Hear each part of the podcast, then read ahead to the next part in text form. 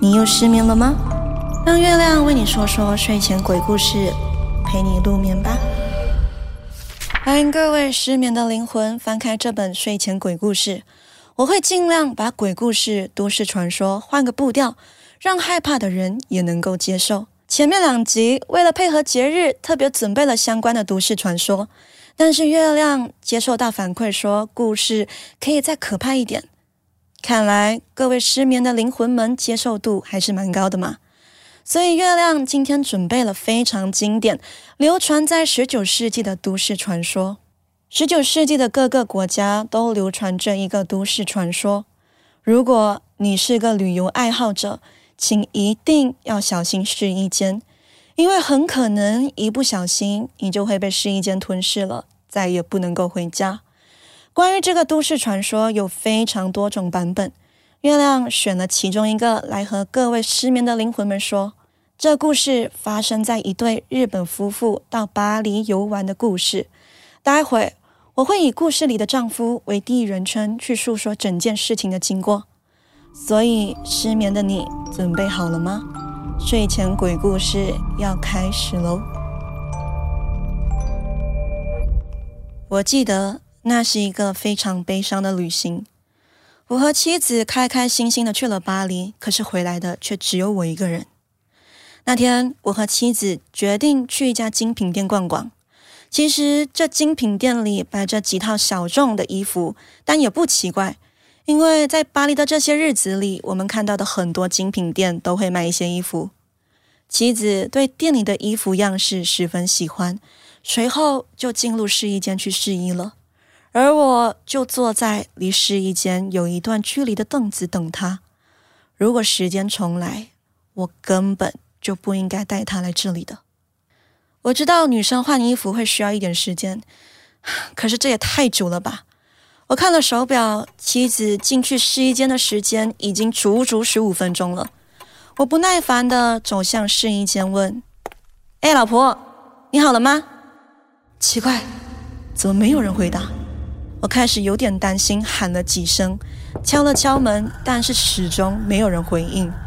于是我直接拉开了试衣间的门，结果试衣间里什么也没有，只有那一面原本就在试衣间的镜子。什么人呢？我在等待妻子试衣的期间，眼睛都没有离开过试衣间的视线啊！可是根本就没有人从试衣间跑出来，怎么可能不见？我吃惊的向店员询问妻子到底去了哪里，可是店员们却好像是串通好了一样，都说没有看见，并坚持根本没有像妻子这样的人进来过店里。说什么刚刚进店的人只有我一个人。我和店员争执了好一段时间，发现这根本没有办法沟通。无可奈何，我只好请当地的警察协助调查。警察听了我的讲述过后，显然不相信，但还是安排了警车前来调查，但是结果却一无所获。后来我又一个人找了一段时间，但随着我的签证到期了，最后不得已，我只能够一个人回国了。一年后，我向公司请了一段长假，再一次回到巴黎寻找妻子。毕竟，我始终相信妻子一定在巴黎的某个角落。我带着妻子的相片走遍巴黎的大街小巷，但是这一次仍然一点线索也没有。和公司请的长假眼看就要结束了，但这一次我又要一个人回去了吗？我身心疲惫的开始考虑要回国还是不回国呢？就无意间经过了一间珍奇小屋。珍奇小屋，嗯，什么意思？我好奇的看着这个贴在店门口的看板。小屋的看板写着“日本达摩”，达摩也就是不倒翁的意思。哦，所以是不倒翁的表演吗？虽然我对珍奇事物并不感兴趣。但由于连日的疲惫，我想或许能够看看表演，让自己改变一下心情吧。再加上看板上写着“日本”的字，也引起了我的兴趣。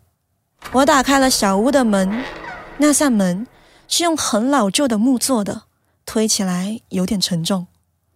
我一步一步走了进去，迎面而来的是一个非常华丽的舞台，但奇怪的是，舞台里好像有一个奇怪的生物，一直发出奇怪的叫声。我凑前去看，想看得更仔细。天哪，那是个人啊！小屋里的舞台有一位手脚都被切断的全裸女性，被当成人体不倒翁一样摆在那里。这位女性的舌头已经被拔掉了，但是却不断的发出奇怪的声音。看到这么恶心的东西，我恨不得马上拔腿就跑。但不知为什么，我的心感受到了一股奇怪的气氛。于是我又重新仔细看了一眼那女人的面孔。果真没错，这女人正是我一年前失踪的妻子。看到眼前的这景象，我不禁放声大喊。后来，我向当地的黑道支付了庞大的赎金，换取妻子剩下的躯干。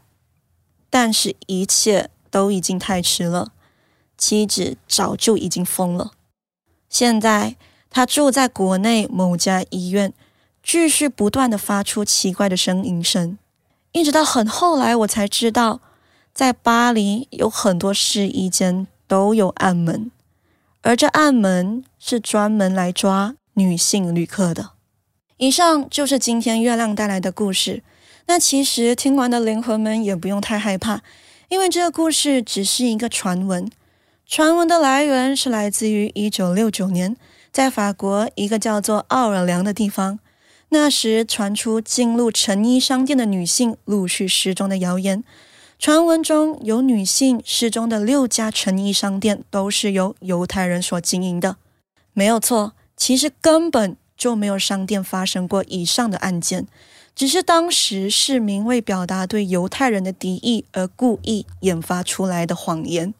后来有平面媒体报道。这桩谣言可视为反犹太人主义的阴谋，事情才渐渐缓和了。那以上就是月亮为各位失眠的灵魂们带来的睡前鬼故事。希望听到这里的你们已经成功入眠了。睡前鬼故事，我们下期再见。这集内容已上架在 Audio Plus、Spotify、Google Podcast 和 Apple Podcast。